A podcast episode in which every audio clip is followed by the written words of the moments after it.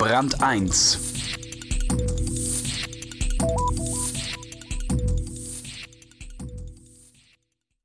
Wenn wir in Deutschland schon von Überalterung der Gesellschaft reden, was sollen dann erst die Japaner sagen? In dem Land mit dem höchsten Durchschnittsalter der Bevölkerung ist jeder Fünfte älter als 65 Jahre und noch topfit. Irgendwie ist das Problem lange erfolgreich verdrängt worden. Und eine Lösung haben die Japaner auch heute noch nicht.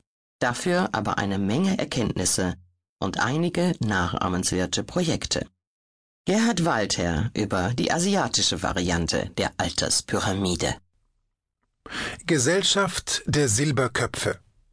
Japaner haben für fast alle Probleme des Landes Lösungen gefunden. Nur mit der Demografie tun sie sich schwer. Ein Lehrstück. Herr Okasawa sitzt im Wohnzimmer, einem schlicht möblierten Raum mit kahlen Wänden, und erzählt aus seinem Leben. Das heißt, Herr Okasawa erzählt von den wichtigsten Abschnitten seines Lebens. Es sind nicht Kindheit, Jugend oder Studium, nicht Ehe und Familienglück. Es sind Arbeit und Pension. Und wer aufmerksam zuhört, könnte glauben, für Herrn Okasawa war das eine Belohnung für das andere. Oder Strafe, wie man es nimmt. Herr Okasawa, 78, silbern das Haar, rund das Gesicht, mochte seine Arbeit nicht. Er wollte nie Lehrer werden. Die Schule, in der er Geographie unterrichtete, hatte einen schlechten Ruf. Okasawa Sensei, wie Lehrer angesprochen werden, um die Ehrerbietung ihnen gegenüber auszudrücken, vermisste bei den Schülern den nötigen Respekt. Dann waren da noch die endlosen Veranstaltungen mit Kollegen, die Clubs, die Meetings. Sogar in den Ferien musste er zur Schule. Herr Okasawa sagt, im Beruf mache der Mensch, was er müsse, nicht was er wolle. Wenn uns jemand sagt links, gehen wir links.